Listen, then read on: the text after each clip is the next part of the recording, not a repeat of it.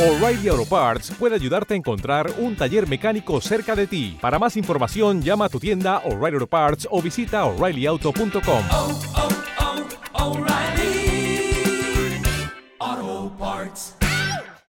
Hola emprendedores en la vida y bienvenidos a este episodio 223 del podcast Marketing Digital Día a Día, un espacio donde comparto las novedades diarias en cuanto a marketing digital aplicado a negocios. Hoy vamos a hablar de dos temas muy interesantes. En el primer caso reflexionaremos sobre qué hizo triunfar y qué hizo o ha hecho morir a Yahoo.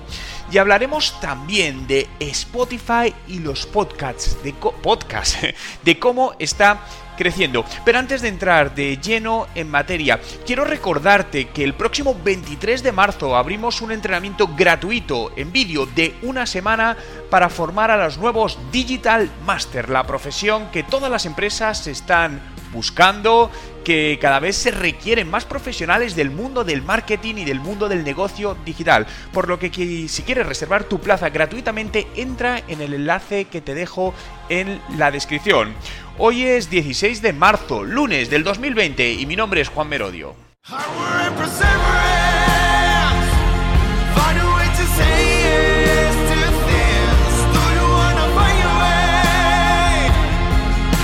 Recuerda, no hay nada que no puedas hacer en tu vida.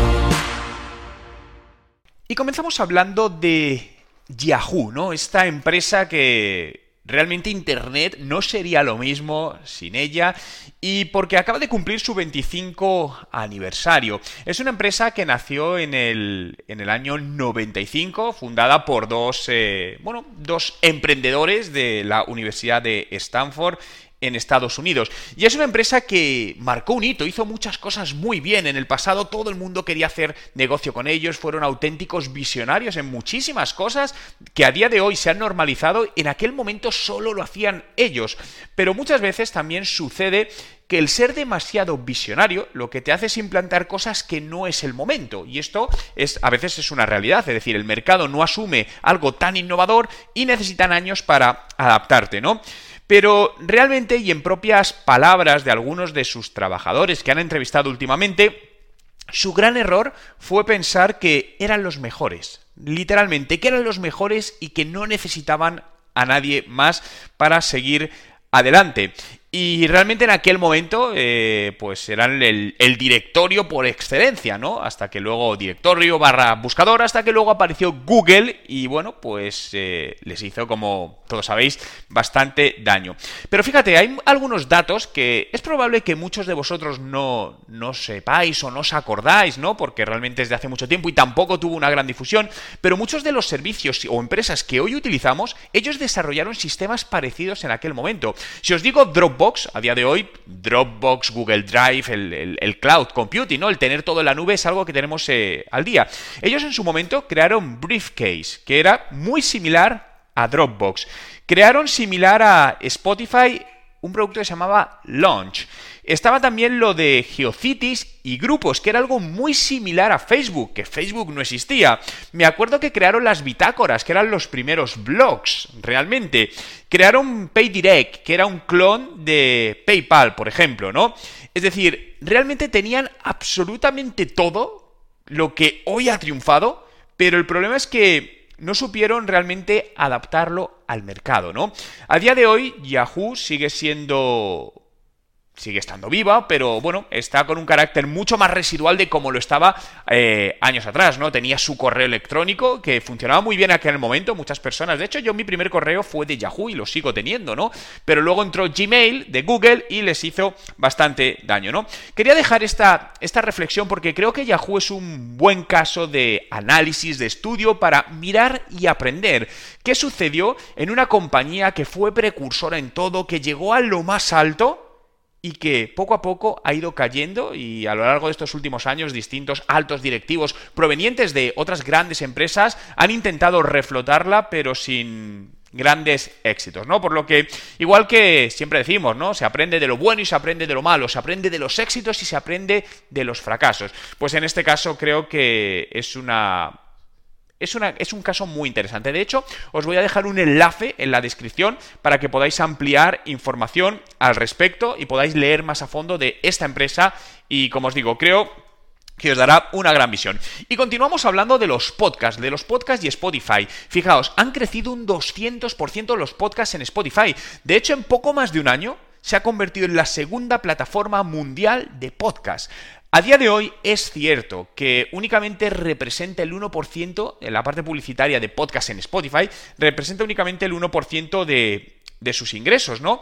Pero está claro que lo que están consiguiendo, por un lado, es evitar desde eh, Spotify tener que pagar royalties eh, a otras plataformas y ver la línea de podcast como un futuro canal enorme de monetización. Ya lo he comentado en otros eh, podcasts que están empezando a probar la publicidad en dentro de los podcasts, ¿no? De momento no está abierto para todo el mundo ni para todos los países, pero es algo realmente interesante y tengo muchísimas ganas de poder probar esa publicidad desde el punto de vista de un anunciante, porque creo que es una publicidad hiper segmentada. Porque al final pensad que quienes escuchamos podcasts, que cada vez somos más personas, eh, son, suelen ser canales muy temáticos que hablan de algo en concreto, de marketing, de motivación, de finanzas, de inversiones, de emprender, de tal manera que poder instaurar ahí o poner publicidad segmentada y relacionada con tu público objetivo, creo que la relación coste-beneficio puede ser brutal.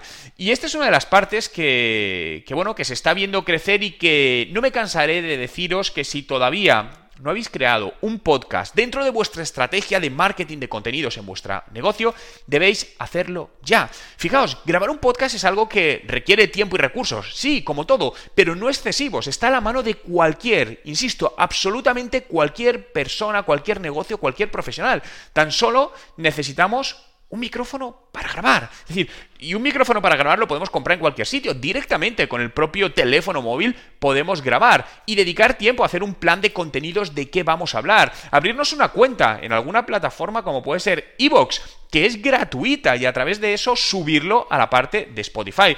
Por lo tanto, no tenemos ninguna excusa para a día de hoy no tener nuestro podcast y creerme que es el momento perfecto para entrar y empezar a posicionarnos a través de este tipo de contenidos.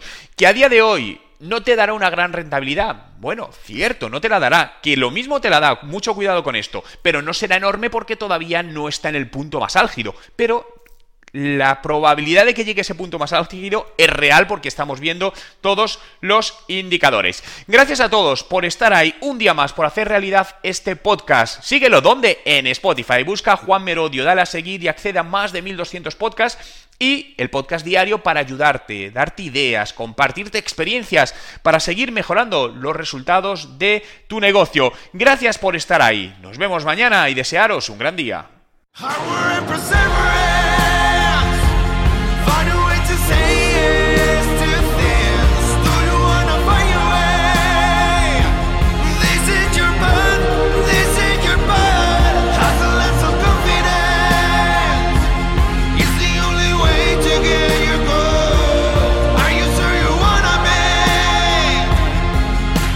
Recuerda, no hay nada que no puedas hacer en tu vida.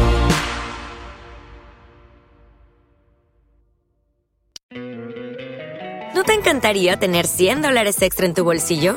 Haz que un experto bilingüe de TurboTax declare tus impuestos para el 31 de marzo y obtén 100 dólares de vuelta al instante. Porque no importa cuáles hayan sido tus logros del año pasado, TurboTax hace que cuenten. Obtén 100 dólares de vuelta y tus impuestos con 100% de precisión, solo con Intuit TurboTax. Debes declarar para el 31 de marzo. Crédito solo aplicable al costo de la presentación federal con TurboTax Full Service. Oferta sujeta a cambios o cancelación en cualquier momento.